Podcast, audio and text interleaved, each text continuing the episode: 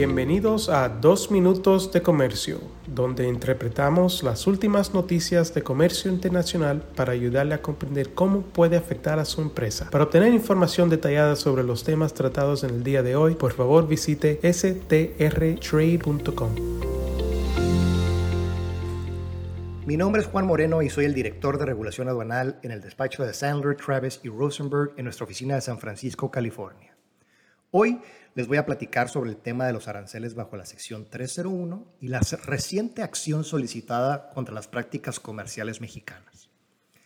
Las medidas comerciales contra México, incluidos los aranceles más altos, podrían ser el resultado de una nueva petición que alega prácticas comerciales desleales por parte de ese país. Un grupo bipartidista de miembros del Congreso presentó ante la Oficina del Representante de Comercio de los Estados Unidos el 9 de septiembre una petición solicitando que el USTR realice una investigación de la sección 301 sobre la inundación de productos agrícolas estacionales y perecederos importados de México, específicamente frutas y verduras cultivadas con infraestructura hortícola subsidiada y otras formas de apoyo del gobierno mexicano.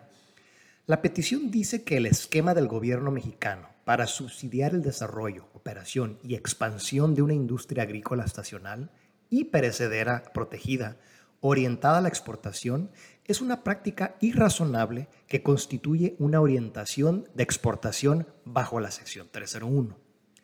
La petición agregó que, como resultado de este esquema, la participación de México en el mercado estadounidense en varios productos primarios estacionales y perecederos ha aumentado en un 160% en los últimos 15 años, mientras que la participación de Florida ha caído en un 36%.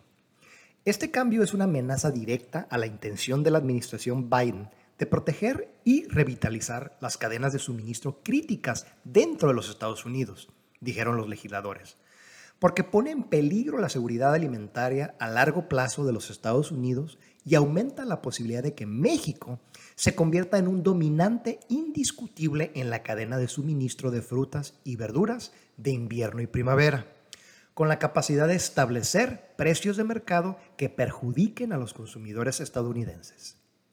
La petición solicitó que el USTR use su amplia autoridad para investigar y reparar las prácticas comerciales irrazonables que cargan y restringen el comercio de los Estados Unidos bajo la sección 301 y trabaje con los peticionarios para asegurar el alivio necesario para sostener la industria agrícola estacional y perecedera de la Florida.